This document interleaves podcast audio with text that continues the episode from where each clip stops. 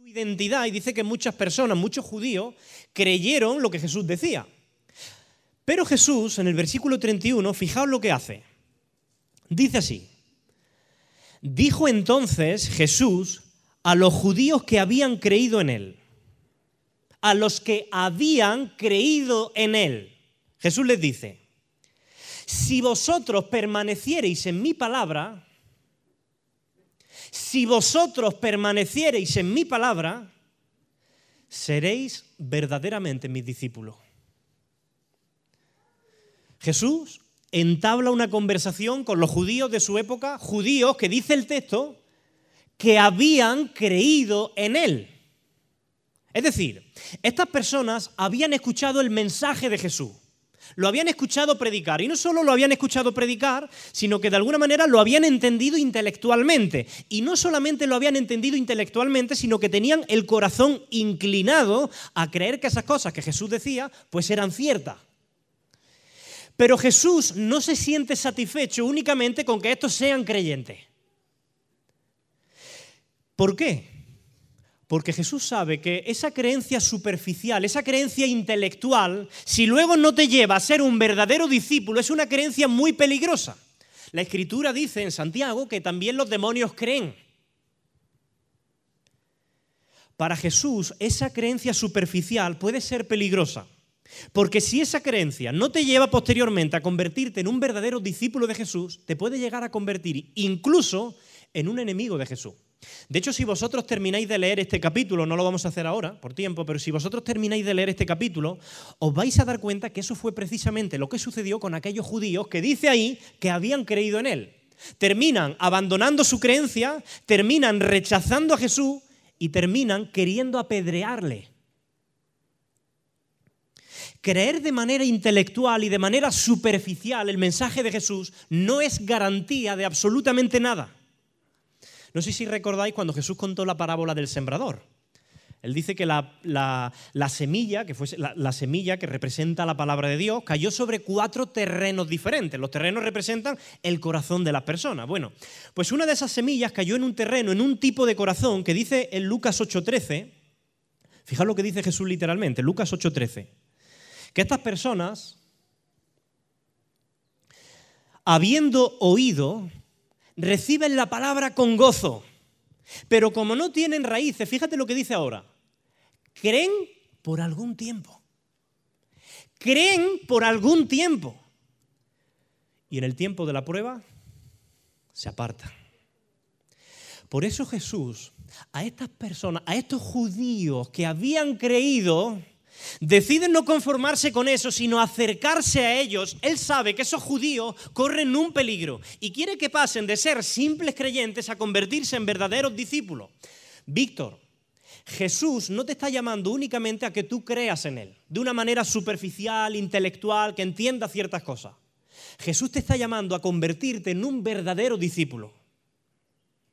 No te está llamando a que creas que simplemente, pues bueno, Jesús fue un personaje histórico, que vivió en Galilea hace más de hace dos mil años, que predicaba, que murió crucificado bajo el gobierno de Poncio Pilato y que resucitó. No, no, no se trata simplemente de esa creencia intelectual y superficial.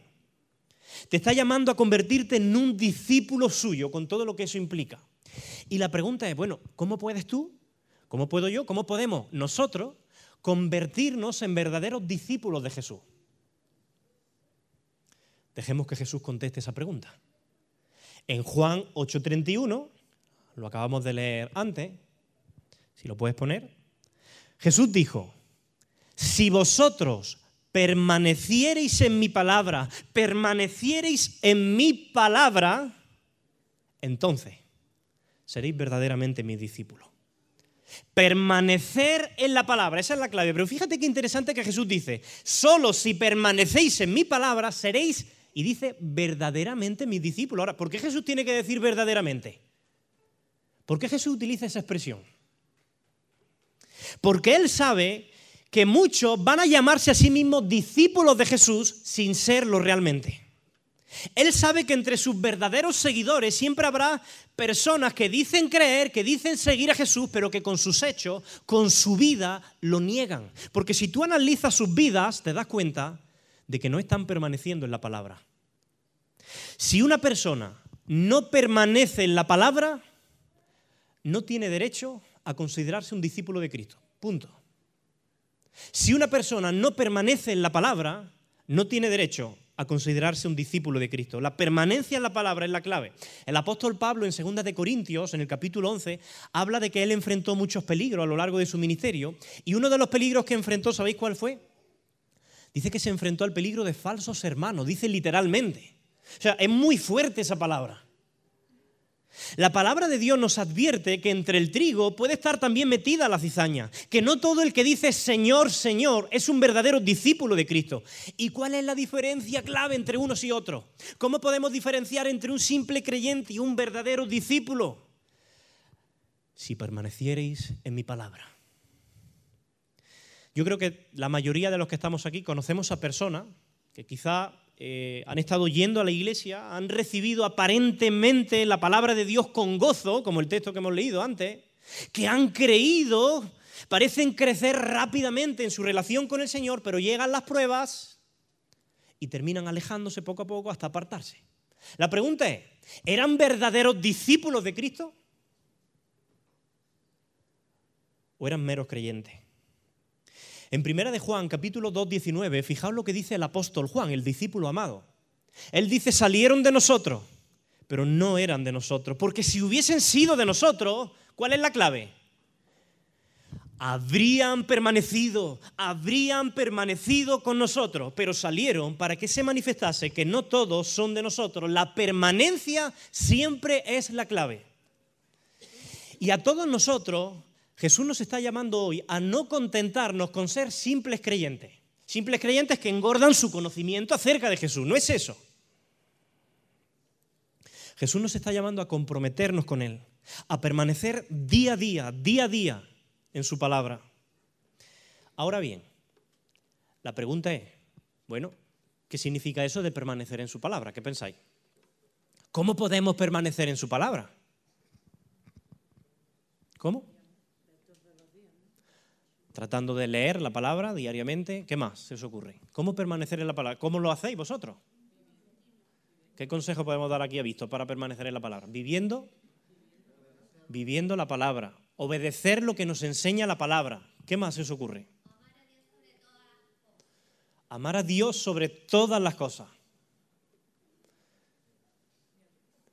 Y a tu prójimo.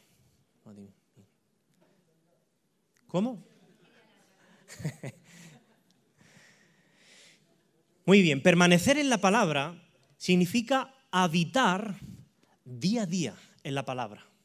Hacer de la palabra tu alimento, alimentarte, lo mismo que te alimenta físicamente, alimentar tu alma con la palabra diariamente. Es buscar en la palabra la sabiduría que vas a necesitar para tomar las decisiones de tu vida.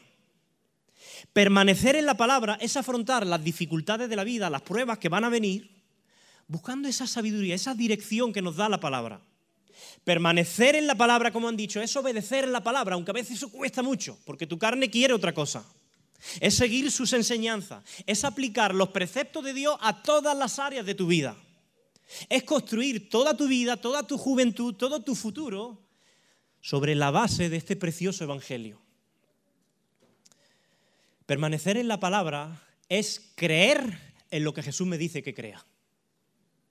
Permanecer en la palabra es predicar lo que Jesús me dice que predique. Es rechazar lo que Jesús me pide que rechace, es amar lo que Jesús me dice que ame, es aborrecer lo que Jesús me dice que, que aborrezca. Es obedecer, pero obedecer sin pero, sin condiciones, sin excusa. Eso es permanecer en la palabra. Y si Él me dice que me bautice y que dé testimonio público de mi fe en Jesús, entonces yo me bautizo en su nombre y doy testimonio público de mi fe en Jesús. Doy testimonio de que Él es el Señor de mi vida y el Salvador de mis pecados. Víctor, el paso que tú vas a dar hoy es uno de los primeros pasos de obediencia de un discípulo de Jesús, pero no es el último. Cuidado con esto. Porque algunas personas pueden pensar, bueno, yo ya me he bautizado, ya soy un discípulo de Jesús, ya he cumplido. Y Jesús está diciendo, no, no, no, no, no. Jesús no ha dicho en Juan 8:31 que antes hemos estado mirando, Jesús no ha dicho ahí, si vosotros os bautizáis seréis verdaderamente mis discípulos. Eso no lo dice Jesús. Dice, si vosotros permaneciereis en mi palabra, seréis verdaderamente mis discípulos. Y sí, es verdad. El bautismo es una ordenanza de Jesús y todo verdadero creyente debe procurar con toda su fuerza obedecer este mandato de Jesús. Pero permanecer en su palabra es mucho más que eso. Es mucho más que bautizarse. Y el paso que tú vas a dar hoy es uno de los primeros pasos de un discípulo, pero no es el único. Víctor, escucha bien. Hoy tú vas a estar confesando delante de 90 personas que Jesús es el Señor de tu vida, que Él es el Salvador de tus pecados, que tú eres un discípulo suyo y por eso estás obedeciendo. Pero lo que de verdad va a probar si tú eres un verdadero discípulo de Jesús no es el bautismo. Va a ser tu permanencia en la palabra el resto de tu vida. Eso es lo que va a marcar la diferencia. Víctor, ser un discípulo implica tener una relación íntima con Cristo y con su palabra. No hay otra manera de ser un verdadero discípulo. Víctor, ama la palabra de Dios con toda tu fuerza. Con tu vida honra la palabra de Dios por medio de la obediencia. Aunque a tu carne a veces pues, le apetezca otra cosa, ¿no? Yo sé que muchas veces los jóvenes pues, se desaniman porque en su lectura de la palabra y parte de la Biblia, pues que les cuesta entender, que no entienden, les parece difícil. Pero esfuérzate por permanecer en la palabra, esfuérzate por entenderla, pregunta a otros si es necesario, busca versiones más sencillas, pero permanece en la palabra. Deja que sea la palabra la que guíe tu vida, la que transforme tu manera de vivir, tu manera de pensar. Permanecer implica precisamente eso. Permanecer es perseverar esforzándote por entender y poner en práctica la palabra de Dios a pesar de todos los obstáculos que encuentres en el camino. No sigas la corriente de este mundo, no sigas la corriente de esta sociedad. Permanece en la palabra, aunque eso suponga ir contracorriente como joven. Porque solo si permaneces, solo si permaneces aquí, estarás demostrando que eres un verdadero discípulo de Jesús. Mirad, los creyentes son oidores de la palabra. Los discípulos son hacedores de la palabra. Y hoy, Víctor, tú te estás comprometiendo públicamente a seguir a Jesús y seguir su palabra. No podemos separar una cosa de la otra. Tú no te estás comprometiendo a seguir la palabra de un pastor. No te estás comprometiendo a seguir la palabra de unos líderes de la iglesia, ni de la iglesia de Torre del Campo, ni de una religión. Tu compromiso es con Jesús. Tú eres un discípulo de Él y tú cumples su palabra. Y tengo que decirte que vas a fallar, porque todos fallamos y vamos a fallar muchas veces en ese cumplimiento de la palabra.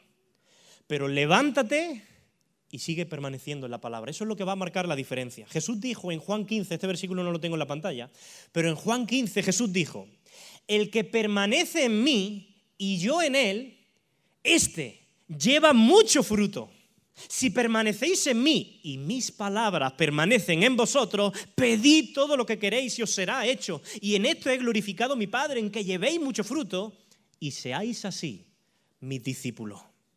Es imposible dar buenos frutos en la vida cristiana si uno no está permaneciendo en Cristo y en la palabra. Imposible. Víctor, te pregunto, ¿tú quieres ser de bendición? ¿Quieres ser de utilidad para tu iglesia? ¿Sí? Permanece en la palabra. No puedes hacerlo de otra manera. ¿Tú quieres crecer en la vida cristiana? ¿Quieres amar más al Señor? ¿Quieres desarrollar tus dones? Permanece en la palabra. ¿Tú quieres vencer esa lucha que puede haber en tu vida, ese pecado? ¿Quieres vencerlo? Permanece en la palabra. ¿Tú quieres estar preparado cuando vengan las pruebas difíciles y el cristianismo se ponga cuesta arriba y eso de seguir a Jesús se haga difícil y peligroso? Permanece en la palabra. No hay otra manera de ser un discípulo de Jesús. No hay otra manera de dar fruto. Jesús dijo, el que me ama, mi palabra guardará. No hay otra manera. Y guardar su palabra es mucho más que bautizarse pero tampoco es menos que eso. Así que nosotros hoy como iglesia, de alguna manera, nos alegramos mucho, celebramos contigo este paso de obediencia que tú quieres dar, porque es muy bonito ver a jóvenes de tu edad, ayer te lo dije, es muy bonito ver a jóvenes de tu edad con esas ideas claras y con el deseo de reconocer públicamente que Jesús es tu Señor y el Salvador de tu vida y querer dar testimonio público de esa fe. Pero también es nuestro deber como iglesia, en este día, recordarte que el bautismo es simplemente uno de los primeros pasos de obediencia de un discípulo. Eh, la vida cristiana no se trata simplemente de cómo la comenzamos. De hecho, se trata más bien de cómo la acabamos, ¿no? Porque se trata de llegar a la meta. Eso es lo que el apóstol Pablo dice. He, llegado a la meta. el supremo llamamiento de Cristo, ¿no? Y la única manera, Víctor, que vas a tener de llegar a la meta es permaneciendo precisamente en la palabra en la dirección que te va marcando la palabra. No hay otra manera de llegar a la meta, no hay otro GPS que te vaya a guiar, ¿no? Dice el salmista, el Salmo 1, que tú vas a ser, Víctor, bienaventurado, feliz, dichoso, bendecido, si tú haces de esa palabra tu delicia. Si tú eres capaz de meditar en ella de día y de noche, tú vas a ser como un árbol plantado fuerte junto a corriente de las aguas, cuya hoja no cae y que todo lo que hace prosperará. Eso es lo que va a hacer tu permanencia en la palabra, que puedas dar fruto. Y aunque yo me estoy dirigiendo de manera especial a Víctor, porque será él quien va a dar ese paso de obediencia en el día de hoy, en realidad Jesús también te está llamando a ti y a mí. No importa si llevas 5, 10, 15, 20, 30 o 40, 40 años en la fe, te está llamando a recordar que Él no te salvó simplemente para que tú fueses hoy un simple creyente. Ser un discípulo verdadero de Jesús requiere un compromiso constante, una lealtad, un sacrificio y un esfuerzo diario. Y es verdad, y aquí tengo que decir lo que a menudo las luchas del día a día, las pruebas, la lucha contra el pecado, a todos nos terminan desgastando. Físicamente, emocionalmente, espiritualmente, y llegamos a veces a puntos de desánimo espiritual, a puntos de frialdad. Mira, si tú te sientes así, si tú has bajado de alguna manera la guardia en tu compromiso como discípulo de Jesús, si tú no estás hoy día permaneciendo en la palabra como un día lo hiciste, si ya no tienes la misma ilusión, el mismo vigor, la misma fuerza, si te sientes así, quiero decirte que no estás solo que a lo largo de la historia muchos creyentes han enfrentado desafíos similares y han experimentado altibajo en su compromiso con el Señor como discípulos. Incluso personajes bíblicos de mucho renombre, como el rey David o como el mismo apóstol Pedro, pues muchas veces flaquearon en su compromiso con la palabra y no permanecieron. Vemos que David cayó en pecado, que Pedro negó al Señor. Pero es interesante que Dios no desechó a David. Es interesante que Jesús no desechó a su discípulo y apóstol Pedro por eso, porque Él está dispuesto constantemente a recibirnos, a restaurarnos de nuevo, a renovar nuestra pasión, nuestro compromiso inicial, porque Él no quiere que nos conformemos con menos. No te conformes con ser un simple creyente que está engordando su conocimiento acerca de Jesús, porque Jesús no murió en la cruz simplemente para que tú fueras eso. Él quiere y busca verdaderos discípulos. Permite que sea el Espíritu Santo el que trabaje en tu vida, el que te guíe, el que te consuele, el que te capacite para que tú puedas retomar el lugar que te corresponde como un fiel discípulo de Jesús. Y no importa cuánto tiempo hayas estado desanimado, no importa eh, en lo que hayas caído, piensa en Pedro, piensa en David, piensa en todos aquellos siervos del Señor que cayeron también. Jesús siempre está dispuesto a recibirte con los brazos abiertos. Siempre. Y ayudarte a renovar tu compromiso con Él. No te desanimes por eso. No te condenes a ti mismo por tus caídas, por tus fracasos, por tus debilidades. Aprovecha este día, que es una nueva oportunidad para renovar tu compromiso con Jesús. Cuando tú veas ahora en unos minutos a Víctor contar su testimonio, Recuerda el día en que tú diste testimonio público de tu fe.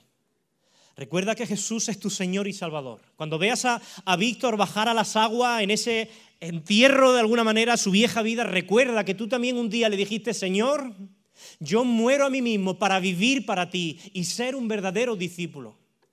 Hoy es un buen día para que todos podamos renovar este compromiso con el Señor. Vamos a orar. Señor, ayúdanos, como dice tu palabra, a ser verdaderos discípulos.